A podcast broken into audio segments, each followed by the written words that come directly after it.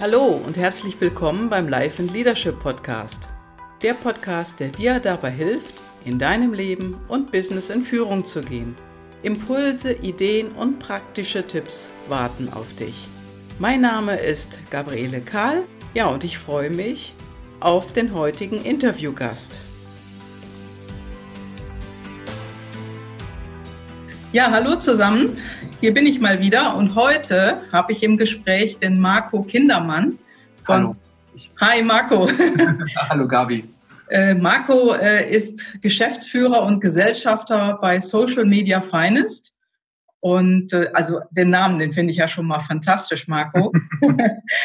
und ursprünglich warst du doch jedoch Werbekaufmann und Fachinformatiker. Ich finde allein die Kombi ist schon, ist schon ungewöhnlich. Mhm. Und äh, ja, sag mal, wie bist du eigentlich äh, auf diese beiden Dinge gekommen und wie, wie hast du das zusammengefügt und bist dann auf Social Media gekommen? Denn das mhm. machst du ja heute. Heute bist du schon eine ganze Weile selbstständig, mhm. aber das ist ja auch nicht alles so selbstverständlich, oder? Genau, nee. Erstmal, Gabi, vielen, vielen Dank für die Einladung, dass ich hier heute hier sein darf. Es ist mir eine große Ehre, dass ich hier zu deinem Publikum sprechen darf. Sehr gerne. Äh, Danke für das tolle Intro. Genau, wie ist es dazu gekommen? Also ich bin relativ früh, ich bin mit dem ähm, Computern aufgewachsen, mhm. ähm, also Digital Native, so mit meinem Alter, 84er Baujahr. Mhm. Und da war es sehr naheliegend. Ähm, also alle so in meinem Umkreis hatten irgendwie alle einen Computer. Dann ging das so langsam los mit dem Internet. So, da waren so diese Anfänge, weiß ich noch, als man da mit AOL und diesen Freiminuten ins Internet gegangen ist und mit ISDN und Modem, also ISDN kam dann ja später, aber Modem noch. Ja. Das war Zeiten, ich erinnere mich noch daran, dass, dass meine Mutter immer rief, Marco, geh aus dem Internet, ich möchte telefonieren. So, das ist so die Zeit. Das kann man sich heutzutage gar nicht mehr vorstellen. Und ja, da war die Affinität zu, zu Computern, fand ich halt immer mega spannend. Ähm, bis so in die Tiefe, einfach mal so einen Rechner komplett alleine auseinanderzubauen und zusammenzubauen, wieder mit verbundenen Augen quasi. Und habe dann auch gedacht, hey, darauf kannst du ja aufbauen. Darauf machst du eine Ausbildung in dem Bereich. Informatik ist dann ja sehr naheliegend. Ich habe dann da eine Ausbildung gemacht in dem Bereich. Und ja, ich habe dann relativ schnell auch festgestellt, dass dann, ich habe mir dann so vorgestellt, okay, willst du das die nächsten 20, 30 Jahre machen? Weil ich wurde dann, das kennt wahrscheinlich jeder, der dieses Phänomen äh, miterlebt, ähm, wenn du dich mit Computern auskennst, bist du natürlich so in deinem bekannten Verwandtenkreis immer der PC-Spezi. Äh, kannst du mal kurz rumkommen, mir mal kurz helfen, mein Computer ist kaputt. Ich habe Wochenenden verbracht bei Menschen, die ich fast schon gar nicht mehr kannte, über Ecken, die dann sagten, hey, kannst du mal kommen? Mhm. Ähm, das war auch super, ich habe denen auch sehr, sehr gerne geholfen, aber das wollte ich, also das habe ich mir nicht vorstellen können, dass es das so mein Lebensmittelpunkt irgendwann wert wird. Und ja, dann war ich so an dieser, an dieser Schwelle so, okay, das eine habe ich, da habe ich keine, nicht mehr so richtig Lust zu. Was möchte ich denn stattdessen machen? Und mich hat das Internet halt nach wie vor fasziniert, wie das alles weitergegangen ist, wie es entwickelt hat, es immer größer geworden ist. Und habe dann gedacht, okay, wo kannst du denn eine Leidenschaft für dich in, äh, entdecken? Und da kam ich dann auf das Thema Werbung. Mhm. Ich bin einer der wenigen gewesen, der gerne Werbung geguckt hat. Also heutzutage ist es ja ein Mecker für jeden, der gerne Werbung guckt. Gerade im Fernsehen ist das die Werbung ja länger als der Spielfilm. Ja ähm, ich fand es halt immer mega spannend, wie sich das Ganze so entwickelt. Also wenn man so eine Werbung sieht, ist sie fertig, aber wie kommt man dazu? Also was ist dafür notwendig? Wie mhm. sahen die Ideen, die Konzepte mal ursprünglich aus? Und so habe ich gedacht, Werbung, das ist es. Und habe dann auch gedacht, okay, was gibt's in dem Bereich? Ja, da gibt's der Werbekaufmann oder heutzutage heißt der ja Kaufmann für Marketingkommunikation beziehungsweise Kauffrau und habe dann ja, gesagt, okay, ich will mir das auf jeden Fall mal angucken, habe dann relativ schnell auch einen Platz bekommen in einer Hamburger Werbeagentur, weil ich habe gesagt, wenn dann Werbung, dann richtig, also dann in die nächstgrößere Stadt. Ich komme gebürtig aus Cuxhaven, das heißt, da ist mit Werbung nicht so viel, also zum damaligen Zeitpunkt schon viel, viel weniger und habe gesagt, okay, dann gehst du darüber. Ich bin dann, ich glaube, ein Dreivierteljahr hin und her gependelt, also schön fünf Stunden am Tag irgendwie in der Bahn gesessen, von A nach B und wieder zurückzufahren was sich aber definitiv ausgezahlt hat. Also ich habe gleich am Anfang äh, die große Erfahrung oder die große Ehre haben dürfen, auf Kunden wie BMW und Mini arbeiten zu dürfen, also auf sehr, sehr großen Kunden. Und ich bin da auch ein riesengroßer Fan von dieses Prinzip ins kalte Wasser schmeißen. Und das wurde ich halt auch und habe da unglaublich viel gelernt in diesem Jahr und habe dann gesagt, hey, darauf will ich aufbauen. Also ich habe so eine Art Volontariat gemacht, was die mhm. Leute im Journalismus halt überwiegend machen. Habe ich das halt in dem Bereich gemacht und gesagt, okay, darauf baue ich eine Ausbildung auf, Werbekaufmann, um was Solides halt auch in der Hand zu haben. Und habe dann da zweieinhalb Jahre eine Ausbildung gemacht in Cuxhaven. Also ich bin wieder zurückgegangen, also auch aus finanziellen Aspekten. Hamburg war damals schon ein relativ teures Pflaster, was sich heute nicht großartig verändert hat. Nee. Aber ja, das sind immer die Großen, ne, in Hamburg. Also, ja, ja, absolut. Das war vorher schon so, ist heute noch so. Ja. Und äh, da sind einfach die großen Agenturen, ne? Genau, genau. Und wenn dann auch direkt bei denen auch lernen, ne, damit man auch mhm. genau weiß, was bedeutet eigentlich Werbung. Und da habe ich dann gleich gesagt, geil, da habe ich so meine Leidenschaft für mich identifiziert, das möchte ich gerne machen. Ich finde es mega spannend, ähm, in diesem Konzeptionsprozess mit drinne zu sein, Ideen, das Ganze ausarbeiten und dann halt auch das fertige Resultat letztendlich zu sehen. Mhm. Ja ja, dann habe ich da meine Ausbildung gemacht und da war aber auch schon wieder relativ schnell klar, okay, du hast jetzt zwar eine Ausbildung, aber wirklich arbeiten musst du wieder weiter. Und habe mich dann eigentlich mehr oder weniger so in Schleswig-Holstein aufge aufgehalten, bin dann nach Kiel gezogen, mhm. habe dann in Kiel in einer ähm, Event und digital, also die haben so einen Teil Event mitgemacht, aber auch digitalen großen Fokus mitgehabt da habe ich dann auch für Kunden wie Vielmann zum Beispiel gearbeitet. Also jeder, der eine Brille trägt, wird Vielmann definitiv kennen. Ja. Ähm, für die gearbeitet und danach ging es wieder für mich Station, auch gerade für den Lebenslauf, Erfahrung, große Konzerne, direkt wieder nach Hamburg und habe da auf eine ja, für große Konzerne gearbeitet, so mhm. Kabel Deutschland. Ähm, Wempe war ein großer, ein großer, einer der größten Schmuck- und äh, Uhrenhersteller, die wir haben. Toll. Ähm, also da habe ich dann große Kompetenz gesammelt und da ging es dann auch so langsam los und jetzt schließe ich den Kreis, Social Media, deine Eingangsfrage, wie bin ich dazu gekommen? Also einmal klar diesen digitale, diese digitale Affinität, ne, online das ganze Thema. Ja. Und dann ging es auch so langsam los mit Facebook und Co. Die Unternehmen haben nach professionellen Internetseiten geschrien, es sollte alles ein bisschen schneller und besser gehen. Mhm. Und habe dann gesagt, hey, das Thema Social Media Marketing, Online-Marketing, Online-Vermarktung, finde ich mega faszinierend. Alleine gerade, weil das alles so schnelllebig ist, mhm. herausfordernd. Ähm, ja, so kam ich dann letztendlich zu, zu Social Media, habe es dann angestellt gemacht und habe dann irgendwann vor vier Jahren gesagt oder vor viereinhalb Jahren, ich würde mich gerne, sehr gerne selbstständig machen. Mhm. Ja, genau. Super, super. Langes Intro. Das ist alles in Ordnung. Also ich sag mal, du hast einfach auch einen interessanten Werdegang und du bist ja irgendwo auch in der Sparte geblieben. Es ist ja bei ganz vielen äh, Selbstständigen oder ich sag mal Gründern oder kleineren Firmen so, äh, die haben einfach ursprünglich mal was ganz anderes gemacht und haben dann irgendwann im Laufe der Zeit gewechselt. Das ist einfach auch wichtig äh, mal zu erfahren, finde ich. Sonst ist es irgendwie so, zack, und dann ist es da. Ne? Mhm. Aber das ist ja eine Entwicklung und mhm. jeder muss ja seine Entwicklung machen. Mhm. Und äh, deine Selbstständigkeit, mit der du begonnen hast, die ist ja auch nicht mehr selbstständig. Du, du hast ja jetzt eine kleine Firma, du hast ja Mitarbeiter. Ne? Genau, genau, genau. Also der Prozess hat auch etwas länger gedauert. Ähm, also genau, als ich dann diese Entscheidung getroffen habe, zu sagen, hey, das, was, was da draußen so im Angestellten-Dasein geht, das kann ich auch selber. Das ist ja meistens so die Motivation, hey, das kann ich auch selber und ich würde einiges anders machen. Mhm. So dieser typische Spruch, wenn ich irgendwann mal Chef wäre, mache ich alles anders. Ja. Ich habe das, hab das auch immer gesagt. Ich habe mir das auf die Fahne geschrieben und ich versuche es auch zu leben. Also ich versuche das nicht einfach nur so als Floskel von damals, mhm. sondern auch wirklich zu transportieren, was so das Thema Arbeitszeiten, Geschäftsmodelle Umgang mit Mitarbeitern, Atmosphäre, dass das einfach auch letztendlich ein Garant dafür ist, ob du als Unternehmer mhm. erfolgreich bist oder nicht. Also ja. meine Erfahrung oder meine Definition davon. Und ich habe dann drei Jahre lang als Einzelunternehmer gearbeitet, also auch nicht ganz allein. Ich hatte meine Partnerin, die war angestellt, Teilzeitstelle, die hat mich sehr, sehr tatkräftig unterstützt. Wir haben zum Anfang meiner Selbstständigkeit, das muss ich dazu noch einmal ganz kurz erwähnen, unter welchen Voraussetzungen ich gestartet bin in die Selbstständigkeit, weil das für den einen oder anderen auch vielleicht nochmal ein Mutmacher ist. Ja, sehr gerne. Mhm. Ähm, habe ich äh, den Entschluss gefasst, mich selbstständig zu machen. Das war Anfang 2014, habe ich dann letztendlich gesagt, so ich mache es, habe dann angefangen, einen Businessplan zu schreiben, mich damit auseinanderzusetzen. Da ich ein extremer Schisser bin, war, also ich habe sehr viel Angst gehabt davor, was passiert halt. Ne? Mhm. Ähm, habe ich mir sehr viel Lektüre angeeignet, also sehr viel Lektüre gelesen, viele Bücher. Ich habe viele Existenzgründer-Seminare, das ist ja so IHK-seitig und solche ganzen Geschichten gibt. Ähm, habe mich mit vielen selbstständigen Unternehmern unterhalten. Und dann kam irgendwann die gute Nachricht, in dem Moment nicht so gute, also es ist jetzt auch klingt jetzt auch krass, aber dann kam meine Partnerin äh, zu mir und sagte, übrigens, wir sind dann ab Oktober 2014 sind wir dann zu dritt.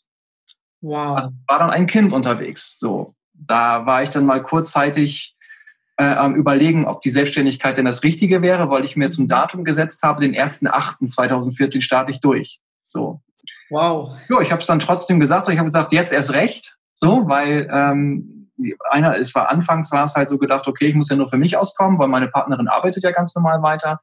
Dann aber mit Elternzeit und Kind, dann waren auf einmal drei Menschen, für die man sorgt, weil das mhm. Elterngeld jetzt ja auch nicht unbedingt ist, das, das, das, das, ja, wo man quasi äh, große Schritte, Sprünge mitmachen kann. Ähm, mhm. Aber wir haben da beide zusammen an einen Strang gezogen. Das ist auch so, was sich jetzt durch unsere ja. ganze Beziehung, durch unser ganzes Unternehmertum, wie wir es gerade leben, machen. Mhm. Dieses Commitment, wir wissen, wofür wir das tun. Das heißt, das Verständnis ist auf beiden Seiten da.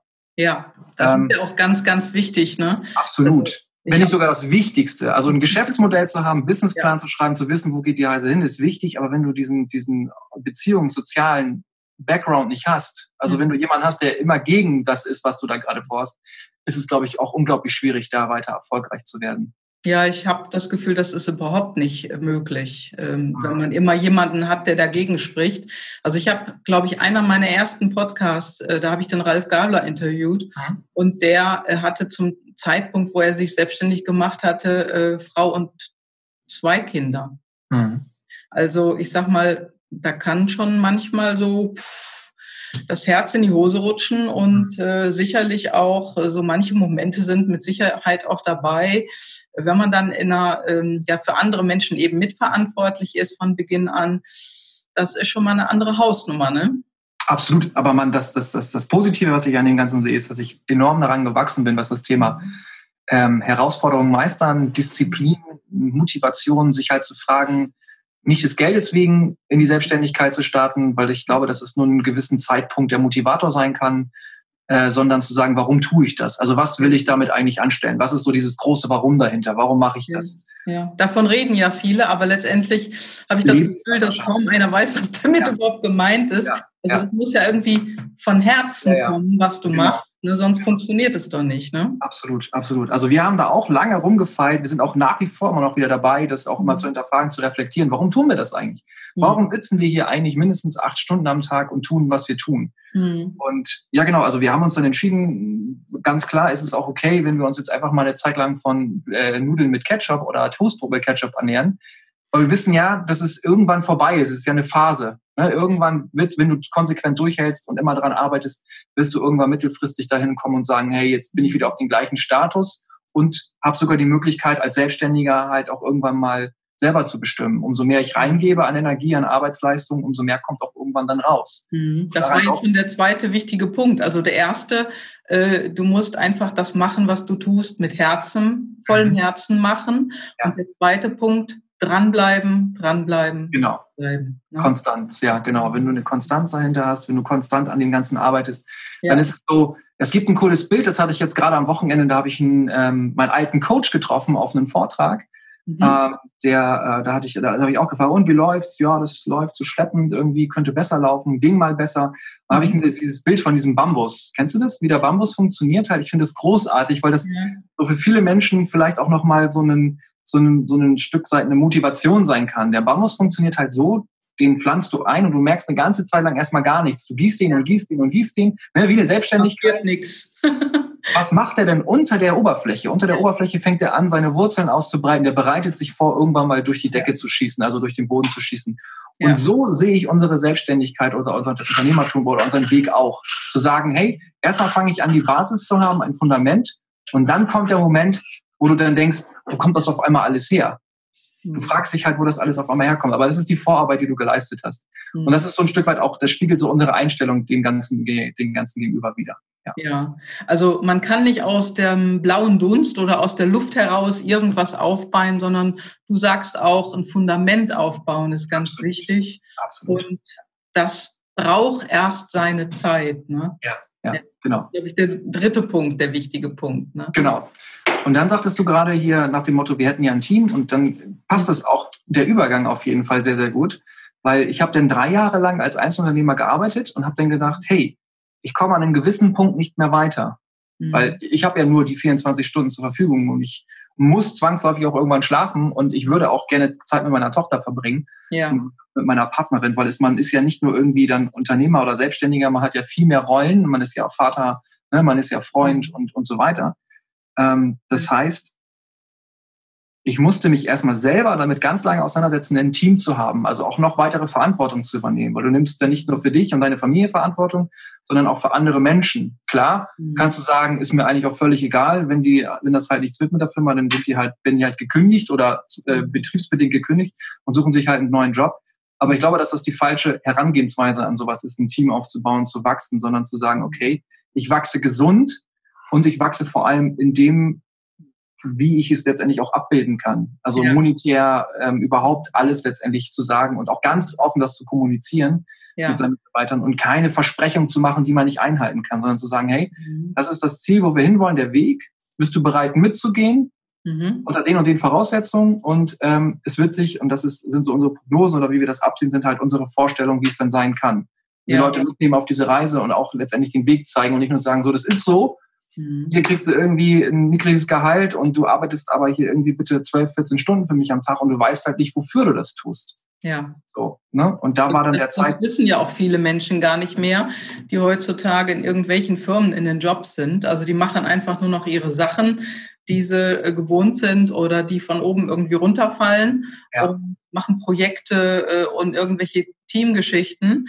Aber ich sag mal, dann ist es vorbei und dann geht's wieder weiter. Und das ist ja mehr so das Hamsterrad. Ich sag mal, ja. wofür die Menschen arbeiten, das ist ja gar nicht mehr so klar. Ne? Das wird nicht von der Firma kommuniziert, nicht von dem ja. Chef. Ja. Und die selber kriegen es ja so für sich nicht äh, heraus. Ne? Ja. ja. Da kennst du diesen tollen, diesen tollen Spruch, dass eine, eine Karriereleiter, ähm, nee, weil ja das ein Hamsterrad von innen aussieht wie eine Karriereleiter. das kannte ich noch nicht, aber der ist super. ein Hamsterrad von innen ja, genau so. Karriere. Finde ich Hammer.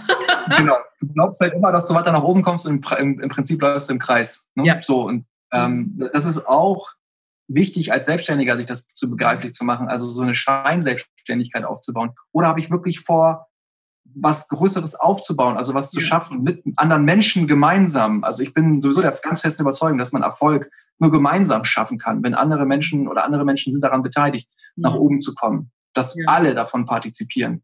Und ähm, genau, als ich das dann begriffen habe, haben wir uns dann letztes Jahr äh, entschieden, das ganze Thema umzufirmieren, also auch eine neue Rechtsform, eine GmbH und KKG zu gründen und dann auch einen neuen Namen in Bezug auf Positionierung. Also vorher muss ich dazu noch einmal ganz kurz ergänzen, ähm, als Einzelunternehmen mit Marco Kindermann Consulting haben wir das Thema Online-Marketing komplett gespielt, also alles Internetseitenumsetzung, E-Mail-Marketing und was du dir alles vorstellen kannst, was du da draußen schon mal gehört hast. Ja. Über irgendwann hat man auch gedacht, okay, das Thema Glaubwürdigkeit, kann man einem Menschen alle zutrauen, dass der in allem Spezialist ist? Hm. Relativ schwierig. Ne? Sehr gut, ja. Und ja. so habe ich dann gesagt, okay, was machen wir eigentlich die ganze Zeit hauptsächlich? Also auch wieder diese 80-20-Geschichte. Welche 20 Prozent bringen uns den meisten Output und was macht uns am meisten Spaß? Und dann haben wir festgestellt, hey, ich bin permanent auf irgendwelchen internen Workshops und Vorträgen bei Konzernen, zum Thema Social Media Marketing. Wir halten offene Seminare zum Thema Social Media Marketing. Wir betreuen Unternehmensprofile mhm. im Social Media Marketing Bereich. So Internetseitenumsetzung oder E-Mail-Marketing kommt weniger. Vielleicht, weil wir es auch zu wenig fokussiert haben. Also irgendwann hat sich das schon herauskristallisiert und gesagt, hey, darauf bauen wir auf. Mhm. Marktanalyse gemacht, was ist da? Wir sind in Schleswig-Holstein, in Flensburg genauer gesagt. Ähm, ich kenne es aus Hamburg. Da sind, da ist die, die Uhr einfach nochmal einen, einen, einen Ticken schneller. Aber in Schleswig-Holstein ist ein enormes Potenzial. Es gibt kein Unternehmen, keine Agentur, die sich ausschließlich auf Social Media Marketing spezialisiert hat. Mhm. Und da haben wir unsere große Chance gesehen und gesagt, das machen wir. Wir sind die erste Agentur in Schleswig-Holstein, die ausschließlich sich mit dem Thema Social Media Marketing auseinandersetzt. Deswegen auch der Name Social Media ist Finest. ja, super. Also der Name ist klasse. Und ich sage mal, im Social Media Bereich kann man ja unendlich viel auch verkehrt machen. Ja. Äh, was sind denn so die drei größten Klopper, die dir immer wieder begegnen, was einfach ja so eine, eine mittelschwere Katastrophe hier ist? genau, also das eine ist halt ein sehr ego-betriebenes Social Media Marketing zu machen. Das ist so dieser Klassiker, den wir halt immer sehen, ah, mein Chef findet das aber toll oder der Vorstand findet das toll, ist aus der Ego-Perspektive, das heißt, es interessiert den Kunden gar nicht. Ne? Ja. Da geht es um irgendeine Pressemitteilung, die auf Social Media geteilt wird, die aus meiner Sicht dort nichts verloren hat. Also klar kann man sagen, es gibt Schnittmengen zwischen PR, also Öffentlichkeitsarbeit und, ähm, und Social Media. Definitiv ist es ja ein Teil der Öffentlichkeitsarbeit, die ich da tue. Nur darf ich halt nicht vergessen, dass der, dass der Konsument, der Fan, der auf Social Media unterwegs ist, anders kon äh, konsumiert. Ja. So, anders ansprechen. Den kann ich über eine plumpe, jetzt mal ganz krass, PR-Mitteilung kann ich den nicht hinterm Ofen hervorstecken. Das kann ich nicht. Mhm. Dafür ist da einfach zu viel los mhm. und ich muss Aufmerksamkeit erregen. Und das schaffe ich nicht mit, äh, klassisches Beispiel Hamburg, 19.08.2017. Übrigens dieses, in dieses Unternehmen, äh, denn dieses Vorgeplänkel da sind die Leute weg. Das ist verbrannte Lebensmühe, äh, verbrannte Zeit, Geld, was ich aus dem Fenster schmeiße. Das ist der erste Teil, der erste Klopper, den wir uns immer begegnen. Der zweite ist, ähm, halt Social Media gar nicht zu betreiben. Mhm. Also angstgetrieben natürlich ganz klar, ganz großes Wort, äh, Shitstorm, ne? alle ja. haben Angst vor dem ja. Shitstorm.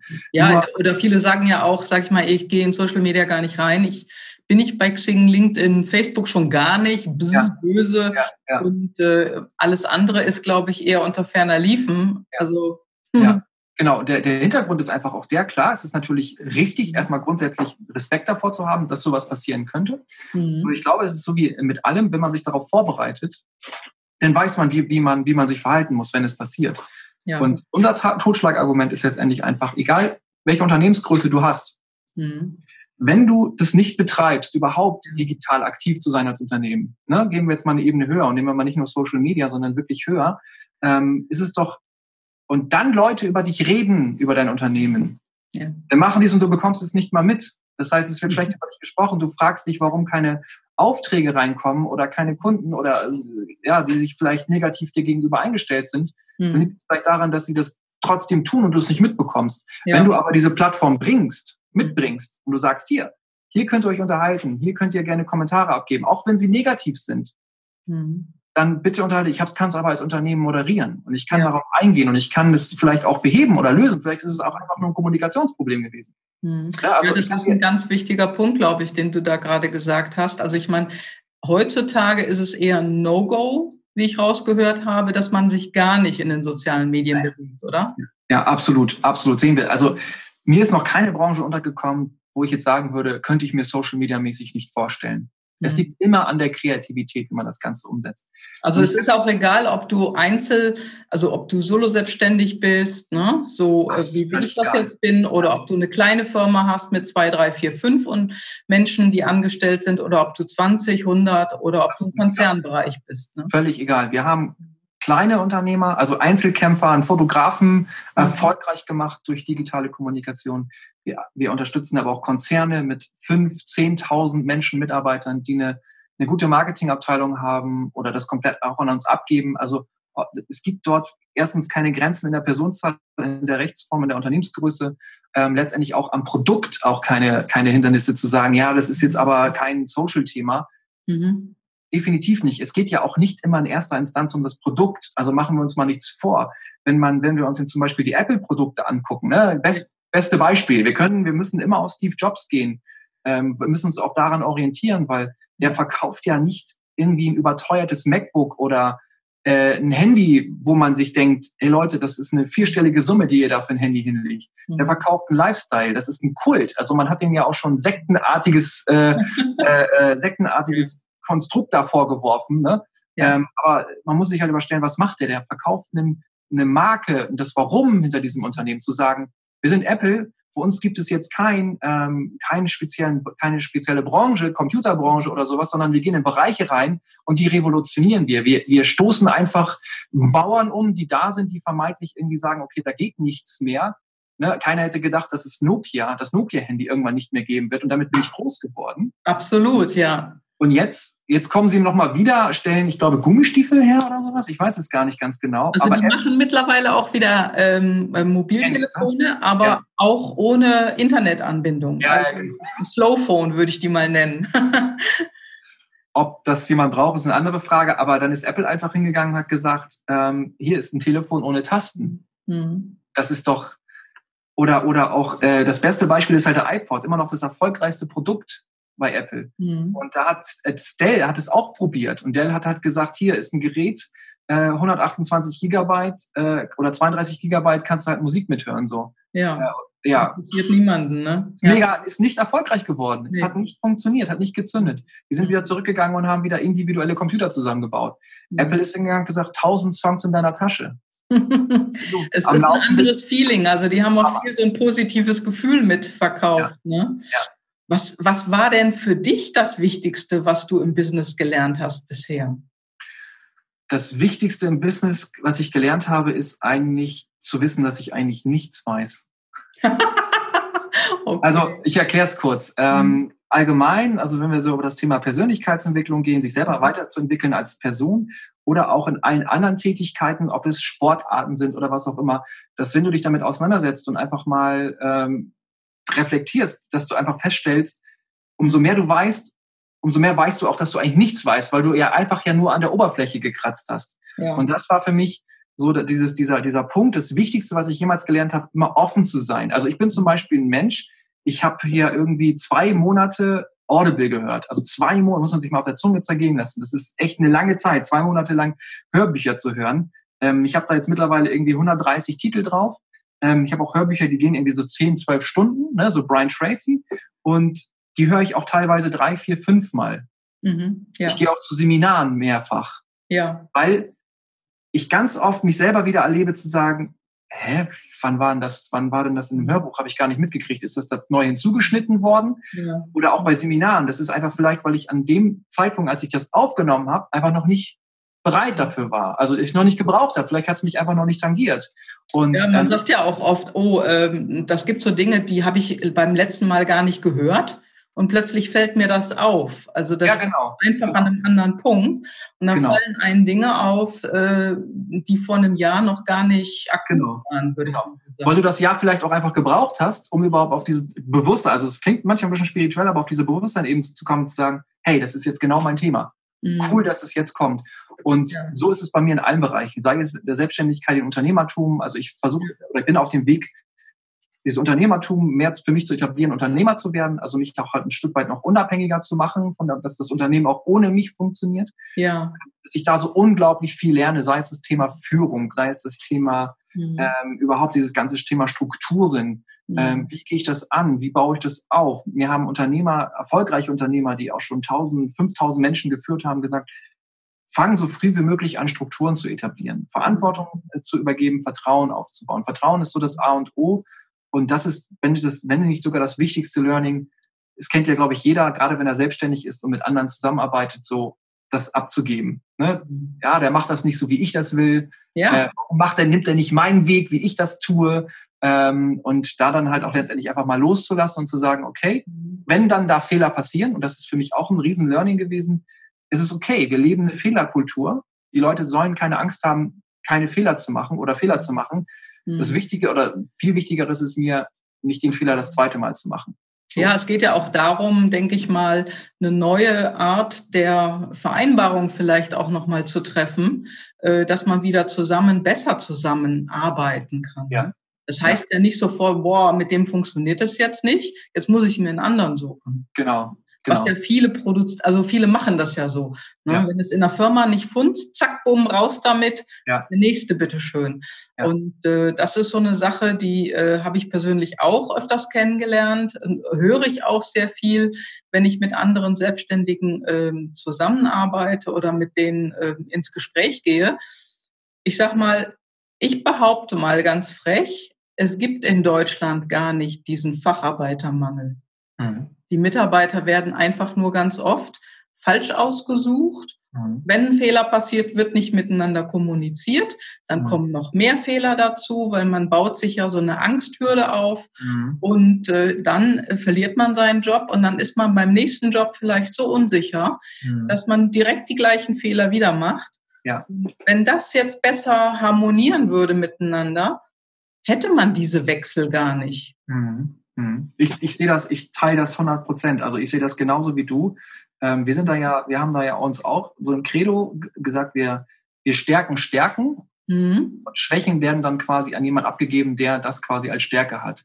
So, weil mhm. es bringt nichts, was wir festgestellt haben, Schwächen zu kompensieren, beziehungsweise an schwer, das ist ja so typisch die Schule, ne? Mhm. Das ist ja dieses typische Bildungssystem, was wir haben, ja. Schwächen ausmerzen. Du bist schlecht in Mathe, also bis zum Verderben wirst du diese Mathe-Formeln, Techniken, wie auch immer lernen. Boah, das bis zum Erbrechen, das hatte ich auch. Ich bin ja. auch nicht so der Mathe-Freak. Und äh, weißt du, in der Schule wird, das kennst du ja auch noch aus der Schule, mhm. ähm, da, da wird dann einfach, ja, die Fehler werden mehr geübt. Das ja. heißt, bist du in Mathe schlecht, musst du einen Nachhilfekurs machen, machst du dies, machst du das und du konzentrierst dich dann darauf, irgendwas wesentlich besser zu machen, anstatt zu gucken, Mensch, wo, wo ist denn dein kleines Genie vergraben? Ne? Und dann könnte man das ja nach oben heben, aber das passiert nicht. Wir haben das klassische Beispiel immer, wenn du ein Diktat schreibst, mhm. dann hast du zwei Fehler und dann sind diese zwei Fehler sind rot angestrichen. Und darauf wirst du aufmerksam gemacht. Ja. Anstatt zu sagen, aber die 298 Wörter, die du richtig geschrieben hast, interessiert keine Sau. Das ist für mich mhm. ein überholtes System, mhm. definitiv. Und ich hoffe, dass wir meine Tochter, drei Jahre haben wir noch Zeit, dass wir da ein Konzept finden, wo das halt nicht so funktioniert. Also es gibt ja auch schon äh, Systeme, wo, wo man, also Konzepte, wo es mehr dann auch auf die, auf die Stärken und das leben wir hier auch weiter. Wenn wir merken, dass ein, dass ein Kollege von uns, ähm, dass der irgendwo ja, sich abmüht, diese Aufgabe zu erledigen oder diesen Bereich, dann, dann werde ich doch einen Teufel tun, ihn das irgendwie aufzudrängen. Klar, machen wir uns nichts vor. Es gibt immer Arbeiten, die tue ich auch als, als Chef. Die sind halt immer nicht so rosig, aber ich habe mir gesagt, wenn mindestens 80 Prozent der Tätigkeiten, die ich die Woche über tue, mhm. mir Spaß machen, meiner Leidenschaft entsprechen, ja. so, dann mache ich doch schon mal viel mehr richtig, als irgendwo als Angestellter sich irgendwo hinzuquälen. Ähm, wie du selber schon gesagt hast, du weißt gar nicht mehr, warum du das tust. Ja. Also du gibst quasi, das typische Bild habe ich so, du gibst dein Gehirn vorne an einem Empfang ab ja. So, und dann tust du deine Arbeit und dann kommst du wieder und nimmst dein Gehirn wieder und dann lebst du, und das finde ich so, so schizophren, äh, auch zum Thema Work-Life-Balance, und dann lebst du nach Feierabend dein Leben oder am Wochenende oder du reduzierst dein Leben, was du als Leben definierst, auf die sechs Wochen Urlaub, die du im Jahr hast. Ja. Und da denke ich mir einfach, es gab, gerade in der Anfangsphase gab es Zeiten, da habe ich wirklich komplett eins, also ich habe ein, zwei Jahre komplett durchgearbeitet. Ich hatte immer so verlängerte Wochenenden. Mhm. Aber ich muss ganz ehrlich sagen, ähm, jeder, der das mit mir, der sagt, ey, du musst doch Urlaub machen. Mhm. Ihr habt irgendwas nicht richtig verstanden. Ich habe mir den Job ausgesucht oder den Job für mich definiert, das Geschäftsmodell, dass ich das nicht brauche. Klar fahre ich auch gerne in Urlaub, um was zu erleben, einfach mal einen Tapetenwechsel so. Mhm. Aber das mache ich eher, um rauszukommen, Inspiration zu sammeln, einfach mal über neue Dinge im, für das Geschäft drüber nachzudenken. Weil das tun Caro und ich halt die ganze, egal wo wir sind, sagen wir, ey, es ja. ist heute jetzt kein Business. Und dann merkst du, dann reden wir eine halbe Stunde über irgendwelche anderen Themen und sagst, ey, das wäre doch ein cooles Projekt, oder? Das können wir doch machen. ja, Aber nicht, weil wir uns da jetzt so zwingen, sondern weil es einfach so fließt und wir beide Bock drauf haben. Und das ist auch so ein Sinnbild für unsere, für unsere Selbstständigkeit zu sagen, wir haben uns was aufgebaut, wo wir mhm. nicht das Gefühl haben, so, jetzt haben wir aber mal zwei, drei Monate gearbeitet, jetzt brauche ich mal zwei Wochen Urlaub. Das ist es nicht. Ist ja, ist ja auch so, ihr habt das Geschäft ja so aufgebaut, dass es keine Arbeit ist. Richtig. Ne? Also ihr macht das ja, also wenn, ich komme mal wieder zurück, aus vollem Herzen macht ihr das, was ihr tut. Ihr ja. liebt eure Arbeit, ihr macht es von Herzen gerne, ihr sprecht gerne mit euren ja. Kunden, ihr macht gerne was Neues für die und dann kommt es einem ja nicht so wie Arbeit vor. Das heißt, du kannst keinen Burnout bekommen, mhm. Du kannst dich nicht überanstrengen und du kannst auch nicht zu wenig Urlaub machen, weil alles das, was ihr lebt, das seid ja ihr. Und das ist auch Teil unseres Lebens. Also das fängt auch schon ja. morgens um acht oder neun, wenn wir zur Arbeit gehen, fängt es auch an. Und ja. es hört nicht, oder unser Leben fängt nicht an, wenn wir Feierabend machen, sondern es ist durchgängig. Ja. So.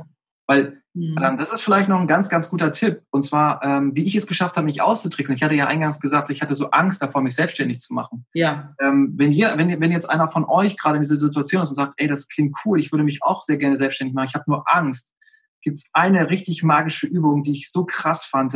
Und zwar stellst du dir einfach mal vor, du siehst dich irgendwann mit 80. So, du bist 80, du bist vielleicht irgendwie ein bisschen gebrechlicher, also du bist nicht mehr gesundheitlich so fit und du sitzt auf der Parkbank und dann kommt dein Enkelkind zu dir und sagt, du, in meinem Fall, hey Marco, Opa Marco, sag doch mal, wie war denn dein Leben so? Was ist alles so gelaufen, wie du es vorgestellt hast? Bist du ja. glücklich, bist du zufrieden? Kannst du sagen, hey, super, ich gucke auf was Tolles zurück, ich habe was Tolles hinterlassen. Mhm. Weil dafür sind wir ja irgendwo auf dieser Welt, diesen Fußabdruck zu hinterlassen. Mhm. Wenn ich mir jetzt sagen würde, da war die Möglichkeit damals, als ich Ende 20, Anfang 30 gewesen bin, da hätte ich, da habe ich mit dem Gedanken gespielt, mich selbstständig zu machen. Ich hatte auch eigentlich gute Voraussetzungen. Und das ist für mich auch so ein Irrtum. Die Voraussetzungen sind immer ideal. Es gibt keine schlechten Voraussetzungen. Das sind die Ausreden, die wir uns halt immer vorhalten. Ja. Und wenn ich mir jetzt überlege, dass ich dann das zu meinem Enkel sage, hey, ich habe da eine Chance gehabt und ich wüsste nicht, wie mein Leben dann verlaufen wäre und ich bin im Nachhinein traurig, weil ich wüsste, ich hätte es anders gemacht oder viel mehr Potenzial in mir schlummert, ist das für mich der Moment gewesen, so, ich mache es. Auch wenn es vielleicht etwas härter ist am Anfang und du dich erstmal etablieren musst und das Fundament aufbaust. Aber es ist definitiv die Reise wert, weil ähm, ich bin der festen Überzeugung, du baust was Nachhaltiges auf und dieses, dieses Ziel, glücklich zu sein und das zu tun, was du liebst, mit deiner Leidenschaft dabei zu sein und es nicht mehr sich anfühlt wie, wie Arbeit. Mhm. Ich gehe nicht auf die Arbeit. Das ist für mich mein Büro. Ich bin hier gerne. Ja. Ich bin, gerne, ich bin auch gerne am Wochenende hier. Und Leute verstehen auch nicht, wenn ich mal 10, 11, 12 Stunden arbeite am Tag. Ja, natürlich ist man irgendwann erschöpft, da sagt der Körper so. Ne, ein bisschen ne, Reserven sind langsam am Ende, aber trotzdem bin ich glücklich und ich weiß, wofür ich das tue. Mhm. Ne? Ja, also das, das kann ich komplett nachvollziehen. Also da hast du mir im Prinzip auch schon eine äh, wichtige Frage voraus äh, weggenommen. Das finde ich super, weil jeder hat ja irgendwann mal richtig Muffensausen, oh, neues Projekt, ich weiß nicht, ob ich das schaffe, oder dann kommt irgendwie so eine Angst hoch. Und äh, ja, ähm, was ist denn für dich dann wiederum etwas, was man auf, auf keinen Fall machen sollte oder vielleicht sogar No-Go? Wenn ich Angst habe, meinst du? Ja, überhaupt. Ich sag mal jetzt nicht nur, wenn du Angst hast, sondern was ist denn für dich so ein No-Go in deinem Leben oder in deinem Geschäft? Was sollte man auf keinen Fall machen? Ja, okay. Witzig, da habe ich, äh, das habe ich für mich erst auch spät erkannt, aber besser zu spät als nie. Ja. Nicht auf sein Bauchgefühl zu hören. Nie?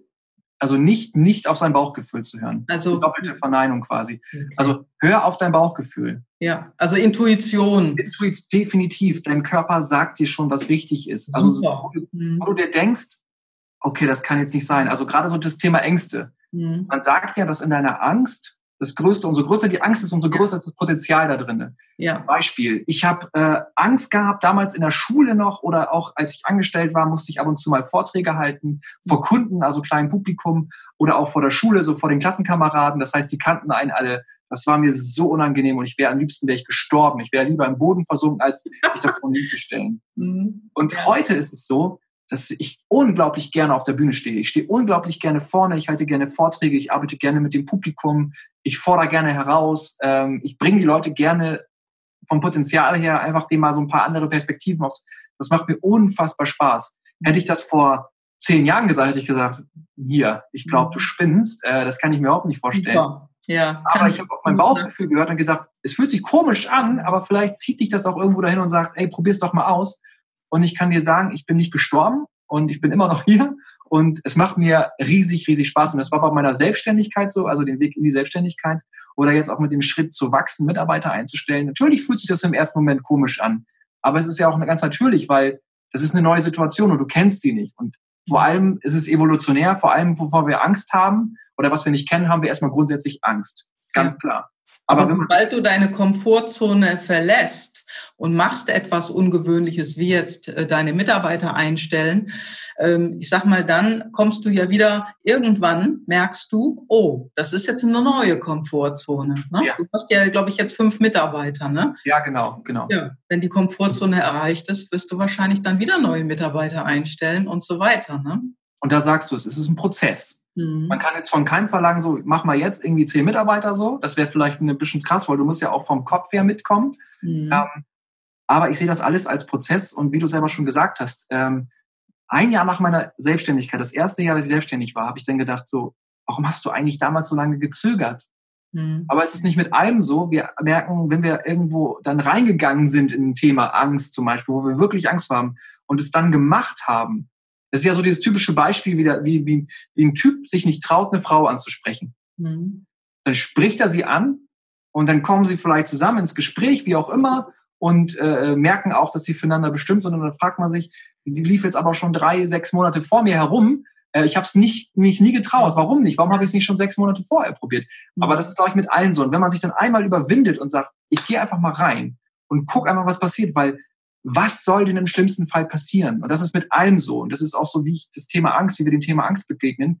Wir unterstützen ja auch Gründer dabei, diesen Schritt zu gehen und arbeiten ja auch mit Selbstständigen zusammen, die sich in den ersten drei Jahren befinden, dass wir immer sagen, definier doch mal deine Angst. Mhm. Angst ist ja eigentlich, was wir festgestellt haben, Informationsdefizit. Das heißt, dir fehlt irgendeine Information, die dir diese Angst nimmt. Mhm. Und wenn du dir diese Information irgendwo aneignest, selber oder durch fremde Referenzerfahrungen, dann merkst du auf einmal, hey, wenn der das kann, ne, ja. dann kann ich das auch. Ich habe die gleichen Voraussetzungen. Hm. Ja, ja, super. Das ist ein super, super Hinweis, den du da gegeben hast. Gerne. Ähm, sag mal, hast du denn ein Vorbild oder, mhm. oder jemand, der dich positiv beeinflusst hast. Du hast gerade Steve Jobs genannt. Der ist ja für viele Menschen ein Vorbild. Gibt es denn da noch jemand anders oder ja. etwas anderes? Also einen ganz speziellen gibt es nicht. Ich habe immer so, so mehrere Inspirationsquellen, Menschen, die ich total ähm, spannend und interessant finde, auch mhm. deren Mut einfach begeister, äh, begeistert und mich auch anstecken lasse davon. Einmal habe ich natürlich ganz klar Caro, also meine Partnerin, die mhm. inspiriert mich extrem. Wir coachen uns beide. Also ich sag mal so, ich wäre nicht hier, wenn sie nicht gewesen wäre. Die hat mich mhm. immer angetrieben und auch gesagt, Marco, probier es, mach es, mich immer unterstützt. Ähm, dann habe ich ganz klar, ähm, finde ich inspirierend, Calvin Hollywood, mhm. äh, Fotograf, für die, die sie ja. nicht kennen, einer, ein erfolgreicher Fotograf. Ja. Finde so seine Arbeitsmodelle, seine Geschäftsmodelle, so wie Mitarbeiter umgeht, also dieses Modell, dass die Mitarbeiter bis 12 oder 13 Uhr arbeiten täglich und dann ihre eigenen Projekte machen, ähm, finde ich großartig, ist für mich auch eine riesen Inspirationsquelle. Ähm, dann habe ich aber auch so Leute wie, also das sind jetzt nicht so große, namenhafte Leute. Ich habe jetzt zum Beispiel bei uns äh, im Podcast, wenn ich das sagen darf, ähm, hatten wir einen Interviewgast ähm, von Safdesk, das ist so eine Cloud-Warenwirtschaftssystem. Ja. Ähm, da hatten wir den, den Gründer Fabian Silberreis, der auch noch relativ junger Kerl, über 60 Mitarbeiter, äh, mit dem Sprung auf die 2019 wahrscheinlich auf die 100 Mitarbeiter, also dreistellig dann schon. Wow. Äh, was der so auf die Beine gestellt hat, ist für mich mhm. mega inspirierend, mich so mit solchen Leuten auszutauschen und zu gucken, hey, wo bist du mal hergekommen? Also wo bist du gestartet? Und wie hast du es geschafft? Wie, wie, wie bist du damit umgegangen, mit diesen immer größer werdenden Herausforderungen? Und deswegen, also wenn ich auch mega inspirierend finde, kann ich euch nur allen empfehlen, sich mit dem Urvater dieser ganzen Thema Persönlichkeitsentwicklung, Verkauf und Glaubenssätze, Persönlichkeitsentwicklung, mhm. ist Brian Tracy. Ich finde den Menschen, Bodo Schäfer, der Kräuter natürlich auch, die haben auch alle ihn so quasi als Lehrmeister gehabt, finde ich einfach großartig. Da sind so die Lehren, mhm. sind manchmal so ein bisschen erzkonservativ, aber was er sagt, und man muss sich halt überlegen, aus welcher Zeit das kommt, was er da erzählt. Das sind teilweise aus den 70ern, 80ern. Mhm. Ja, und es sind auch Prinzipien, die er weiter immer noch Bestand gültig sind. Ne? Wie die Naturgesetze, absolut beständig und ähm, ich habe da unglaublich viel gelernt. Ja. Mhm. ja. Mhm. Ach so, und ein Learning, was ich gerne mitgeben möchte, was ich, was ich jetzt so für mich gerade auch erkannt habe, auf welchen, was ich, also wie man halt auch sich weiterentwickelt selber und ich das versucht auch zu reflektieren, ist, ähm, das Thema mit dem Einflussbereich, also mein persönlicher Einflussbereich und halt irgendwie mein Orbit. Also Beispiel, wenn dir etwas passiert, was du nicht mehr beeinflussen kannst, also sagen wir mal einen Verkehrsunfall, mhm. so, dir fährt jemand ins Auto, dann kannst du jetzt meckern, den mhm. Menschen anmachen, wie kannst du nur und was fällt dir ein und hättest du nicht vorher und bla bla bla. Oder aber du sagst, mhm. ich kann es halt nicht mehr ändern. Ne, ich hatte jetzt gerade am Wochenende wieder ein Gespräch, kamen wir über die A7 bei uns hier Flensburg-Hamburg ist eine permanente Baustelle, mhm. Stau, halt vorprogrammiert. Und dann sag ich, habe dann halt gesagt, ich freue mich halt immer da reinzufahren, weil ich höre halt immer Hörbücher im Auto. Ja, brauchst noch was länger, bis du zu Hause bist. Bin ich mir so geil, könnte auch hier noch ein bisschen länger im Stau stehen, kann ich das Kapitel nochmal zu Ende hören. Also, weißt du, du veränderst einfach deinen Fokus und sagst dir, hey, ich kann, was soll ich jetzt ändern? Soll ich jetzt nach vorne an den Stau, an den Stau anfangen gehen und sagen, hey, könnt ihr mal bitte den Verkehrsunfall hier beseitigen oder was ja. auch immer, die Bauarbeiten irgendwie beschleunigen? Ja. Kann ich nicht ändern. Nee. Also, Nee. Was soll ich mich darüber aufregen? Es kostet halt einfach nur Nerven und ich weiß, dass ich einfach dann früher sterben werde, weil ne, nachweislich ist es halt so. Stress tut nicht gut in dem nee. Aber letztendlich, wenn solche Situationen passieren, darüber habe ich, glaube ich, auch schon mal im Podcast gesprochen, äh, du hast zwar keinen Einfluss darauf, wenn jemand anders dir ins Auto reinfährt oder wenn jetzt da ein Stau ist und du stehst einfach mitten in der Baustelle, du hast aber einen Einfluss darauf, wie du darauf reagierst. Ne? Das heißt, wenn ich sauer werde, habe ich einen Einfluss darauf, ob ich sauer bleibe oder ob ich dann wieder in eine andere Schwingung reingehen will. Und da muss ich einfach mehr hingucken. Ja. Und glaube, das ist etwas, äh, ja, das ist eine unserer größten Übungen. Ne? Jetzt kommt das nächste Level. Das äh, sehe ich immer ganz, also ich bin ja hier auch schon hier der Freizeitcoach, ne? Den mache ich ja un, ungefragterweise, neige ich relativ schnell dazu, auch mal Ratschläge zu geben. Aber wenn ich das zum Beispiel sehe, ich habe das jetzt gerade gehabt, ich war bei einer Agentur, da ich ausgeholfen habe, da war, ein, da war ein Fall, da hat sich ein Mädel darüber aufgeregt, dass ihr Zimmer, wo sie halt lebt, ähm, ähm, einfach für so ein Shooting eingesetzt wurde, für ein Fotoshooting. Und sie hat sich mega darüber aufgeregt, weil sie nicht richtig gefragt wurde. Und ich denke mir dann so in dem nächsten Moment, ja, was willst du denn jetzt machen? Du kannst jetzt halt eh nichts daran ändern. Nee. Aber wenn du dich aufregst, und es war ein Freitag, dann wirst du dich wahrscheinlich das ganze Wochenende darüber aufregen. Was tust du damit? Du gibst ihm die mhm. Macht über deine Emotionen. Ja. Und das fand ich so mächtig, wo ich mir denke, will ich das? Also auch Streit oder sowas, ne, denke ich mir, wenn ich jetzt streite, dann hat der Mensch Macht über meine Emotionen, wie ich mich fühle. Aber da ich eigenverantwortlich bin, übernehme ich die Eigenverantwortung dafür und bin für meine Gefühle selber verantwortlich. Und ich mhm. denke mir, ja, na klar, juckt's mich und sollte mich vielleicht auch gesellschaftlich mehr jucken. So, mhm. warum regt er sich nicht auf? Aber ich will ja noch im Prinzip wollen wir doch alle dasselbe, wollen doch alle, alle zufrieden und glücklich sein. Und mhm. äh, das ist vielleicht der Anfang. Also es ist natürlich, ja. Das, das, das braucht Übung, da muss man immer selbst reflektierter werden, klar, mhm. aber mhm. äh, vielleicht das einfach schon mal gehört zu haben und sich da mal ein paar Gedanken drüber zu machen und vielleicht im nächsten Moment, wenn es dann dazu kommt, sich einfach mal selber zu erwischen, zu sagen, hey, stopp, was ja. passiert hier gerade mit mir? Ne? Genau. Bin ich die, also habe ich die Gefühle oder genau. bin ich die Gefühle? Ja, genau. Oder haben die Gefühle mich? Ne? Richtig, richtig. Das ist ja so etwas, ja, ja, ja. super. Sag mal, was bedeutet denn heute Erfolg für dich? Das war bestimmt anders früher. Das Kann ist eine gute Frage. Ja, ähm, was mir früher Erfolg bedeutet hat, kann ich dir gar nicht sagen. Ich habe mich nie mit dem. Für mich war das so, guck mal, ich bin, ich bin, ähm, das hört sich immer, dass ich so alt bin, in so einer Zeit groß geworden, da war das alles so, ähm, such dir, mach eine vernünftige Ausbildung, mhm. am besten gehst du studieren, dann suchst du dir irgendwo einen sicheren Arbeitsplatz. So, da mhm. gab's, da kam so, was heißt denn Erfolg? Das ist so eine Selbstverständlichkeit, dass du dann irgendwann aufsteigst in der Position, mehr verdienst, dann machst du Urlaub. So dieser, dieses typische Bild, das machst du dann bis zur Rente und dann stirbst du und dann war es das Leben. Ja, ne? genau. Ähm, das Erfolg und Ziele und sowas zu haben, kam da in meinem. Sprachgebrauch gar nicht vor. Ich habe mir da wirklich nicht so richtig Gedanken drüber gemacht. Ich habe natürlich gesagt, klar, irgendwann bin ich in der Position, da kann ich dann ein dickes Auto, also Materialismus, ne, äh, mir so und sowas kaufen und da in die Urlaube fahren.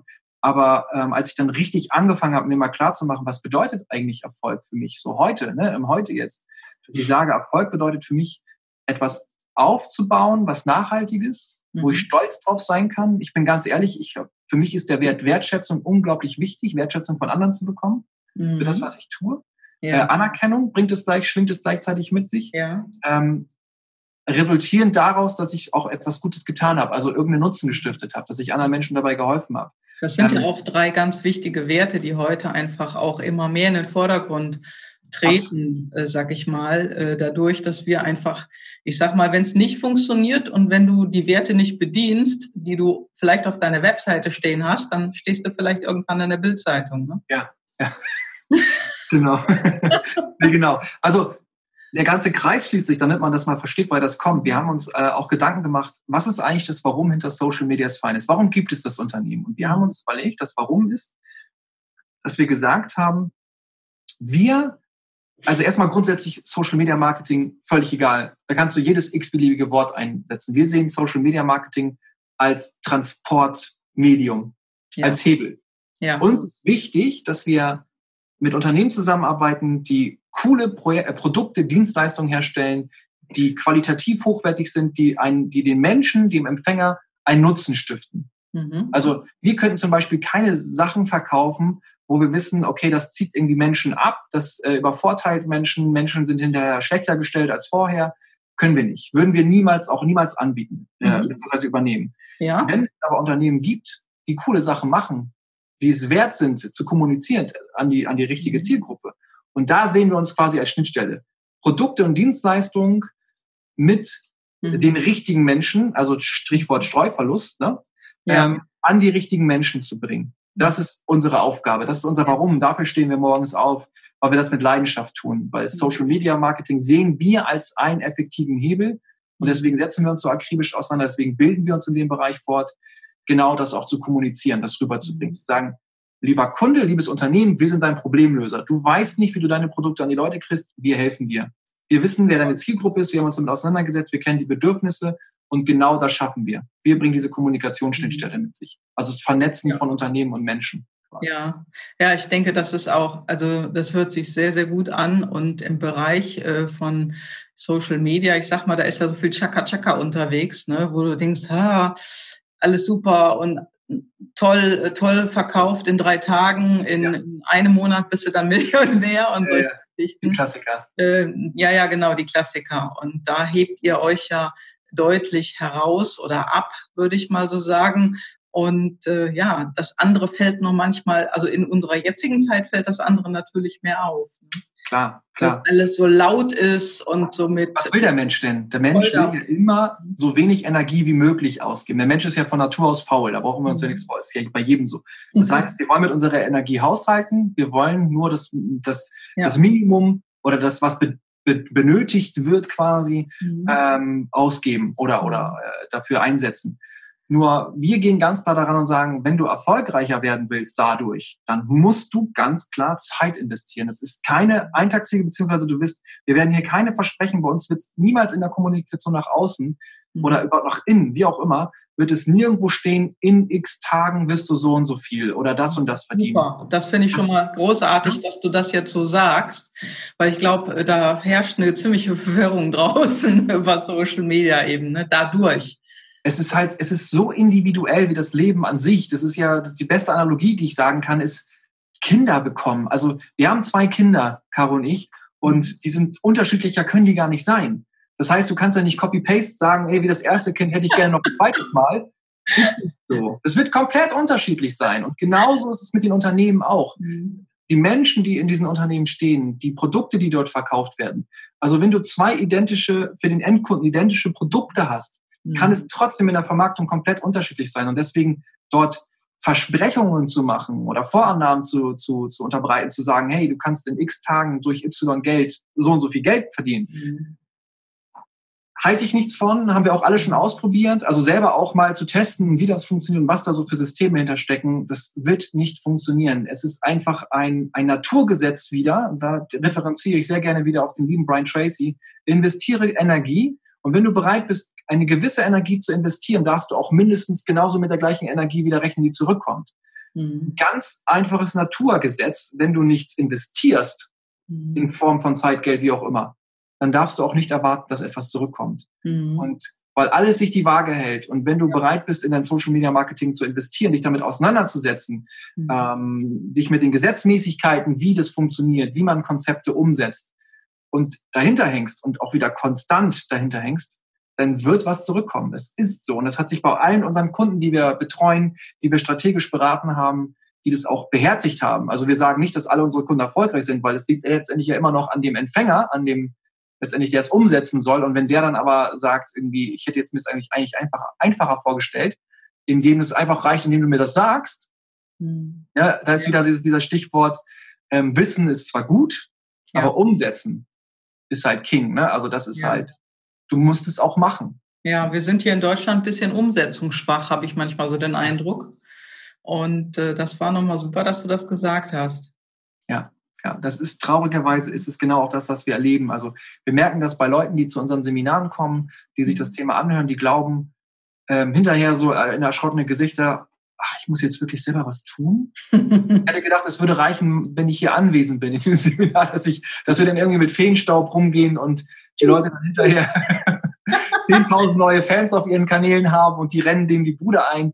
Ähm, ja. Wenn man sich die, das, das Problem ist natürlich auch ein Stück weit die Werbung an sich, wenn man sich die Großen anguckt, wie Dirk Kräuter und sowas, die natürlich irgendwie Vertriebsoffensive, zweieinhalbtausend Menschen, dreitausend Menschen, das hat er aber ja noch, man muss sich halt auch mal überlegen, was hat der Mensch vorher getan? Ja. Der ist seit über 20 Jahren dabei, dass genau das eintrifft. Der, man kann sagen, der hat 20 Jahre lang dafür gearbeitet, dass der heute mal ganz plump ausgedrückt eine Werbeanzeige schaltet, wo sich dann auch 3000 Menschen anmelden. Das wird er nicht von einem auf den anderen Tag. Und das ist halt auch die Definition von Erfolg. Mhm. Ähm, es ist keine Sache, die über Nacht kommt, doch, es kommt über Nacht irgendwann, aber dafür hast du ein Fundament. Dafür also, hast du wie Bambus. Wenn, du so viel dafür gearbeitet hast, siehst ja. du den Erfolg vielleicht bei so, bei so einem Maß. Ne? Genau, genau, also genau. Plötzlich ist er da und dann genau. heißt es Erfolg über Nacht. Ne? Ja, genau das ist es, genau das ist es. Und mhm. äh, meine Definition jetzt von Erfolg ist einfach ein glückliches, zufriedenes Leben zu haben äh, Erfahrungen zu sammeln, gerade so mit den Kindern, ähm, denen was zu zeigen, denen die Welt zu zeigen.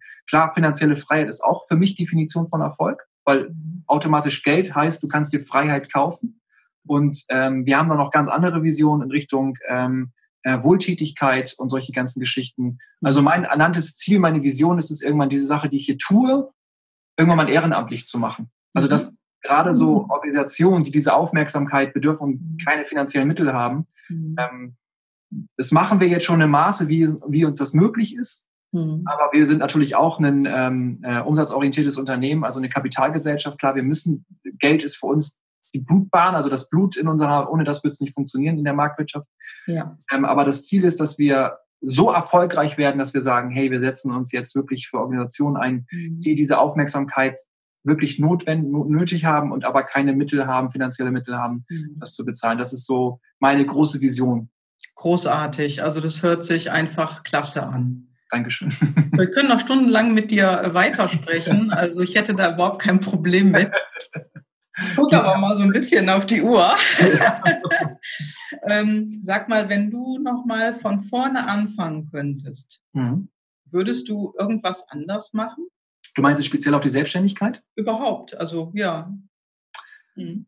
Das ist eine gute Frage. Das ist eine sehr gute Frage. Also ich muss dazu sagen, ich bin da ja ganz offen und ehrlich, schulisch war ich keine Glanzleistung. Also ich habe die Schule so gerade mit Ach und Krach geschafft. So, mhm. ich hatte einfach auch keinen Bock auf Schule. Ja. Früher habe ich schon immer gefragt, was dieses Schulsystem irgendwie, ob das, ob ich Mathematik in die Tiefe, weil ich sowieso von mir aus weiß, ich werde es nachher im Alter nicht brauchen. Es ist einfach so. Ja gut, ähm, von Algebra, äh, wenn ich das Wort Algebra höre, das weiß ich nur, wie es geschrieben wird. bei mir auch alles, alles hoch. das ist äh, nicht Gänsehaut, wenn ich das höre. Nee, nee. Ja. Ähm, Nee, aber ich, ich hatte dazu, ich hatte dann ein Fach ähm, Betriebswirtschaftslehre, da hatten wir einen mhm. Dozenten, also auch keinen Lehrer, sondern einen mhm. Dozent aus der freien Wirtschaft, der hat bei Telekom damals gearbeitet, in der Hochphase von Telekom. Unternehmensgründung, das fand ich geil, das fand ich cool. Also mhm. wenn ich das nochmal machen würde, ich weiß nicht, ob ich schulisch, vielleicht würde ich mir doch ein bisschen mehr Mühe geben, ähm, aber ich würde trotzdem nach wie vor gründen und ich würde schneller gründen. Also es das heißt nicht warten, bis man 100 Prozent erreicht hat, sondern einfach mal unperfekt starten, als perfekt zu warten. Ne? Da gibt es ja auch diese Tasche. Sondern das Ganze ist, das muss man halt auch betrachten, ist so ein Entstehungsprozess. Du kannst das Ende deiner Selbstständigkeit, dein Unternehmertum, wenn du irgendwann austrittst aus dem Unternehmen, das kannst du nicht planen. Aber so gerne würden wir das gerne planen. Aber so funktioniert es nicht. Nee, also wir sind ja auch so Perfektionismus-Junkies hier in Deutschland. Wesentlich mehr als in allen anderen Ländern, oder? ablegen, auf definitiv. Also zum Thema Perfektionismus, auch ganz geil, was ich äh, jetzt auch vor kurzem gelesen habe, ist, es gibt nichts auf der Welt, was perfekt ist. Wenn wir es schaffen sollten, annähernd an einen perfekten Status heranzukommen, also dass irgendwas vollendet ist, mhm. dann ist es doch in der nächsten Sekunde schon wieder nicht mehr perfekt. Mhm. Dann verfällt es ja schon wieder. Ja. Und das ist für mich so ein Sinnbild zu sagen, hört auf mit diesem Streben von 100 Prozent. Seht die Selbstständigkeit wirklich als Reise.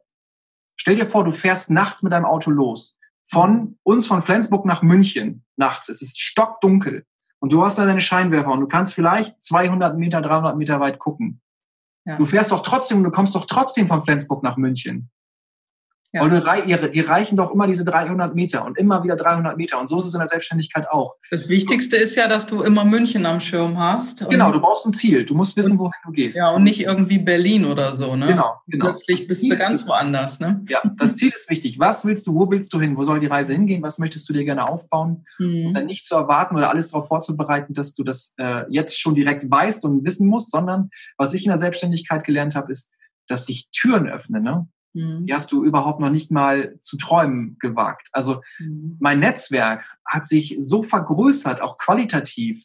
Zum Beispiel, dass wir uns jetzt gerne jetzt kennenlernen oder kennenlernen durften. Ja. Das wäre, glaube ich, wenn ich angestellt wäre, wäre das, glaube ich, nicht denkbar gewesen. So, dann wäre ich so in meinem Umfeld und ich hätte sich mit meinen, ohne jetzt irgendwie in Schubladen zu denken oder Leute halt irgendwie mhm. zu denunzieren oder irgendwas, sondern ähm, das sind so, so Möglichkeiten, die hast du vorher gar nicht auf dem Zettel. Und darauf soll man sich einlassen. Das macht es auch gerade so interessant. Ja. So von daher, mhm. schulisch vielleicht ein Ticken mehr Fokus drauf zu sagen, okay, es ist wichtig irgendwie, weil ich mache es ja für mich. Ne? Das ist ja, das hat mein, mein Vater damals immer gesagt, du schreibst die Noten nicht für uns oder für den Lehrer, sondern für dich selber. Mhm. Ähm, und Selbstständigkeit einfach noch früher anfangen. Also nicht so lange zweifeln, kann ich das, kann ich das, wenn du wirklich etwas gut kannst mhm. äh, und du sicher bist in dem Bereich, ja. dann mach es, dann mach es. Die richtigen Leute werden zu dir kommen, die werden dir da auch Geld für bezahlen, wenn die merken, dass sie da einen Nutzen von haben. Ist einfach so. Ja, ja das war, äh, das war jetzt nochmal ein toller Satz. So, zum Ende hin würde ich jetzt mal so sagen, ich biege jetzt mal so ein bisschen ab. Ja. Ja. Und ich meine, wir haben ja keine einzige Frage, die ich gestellt habe, oder wir haben das Thema jetzt auch überhaupt nicht abgesprochen, wo wir über hier geplauscht haben, sondern wir haben einfach locker miteinander gesprochen. Und äh, ich habe mir so angewöhnt, zum Schluss nochmal so drei spontane Fragen zu stellen, die genauso spontan jetzt sind für dich, wie alle anderen auch.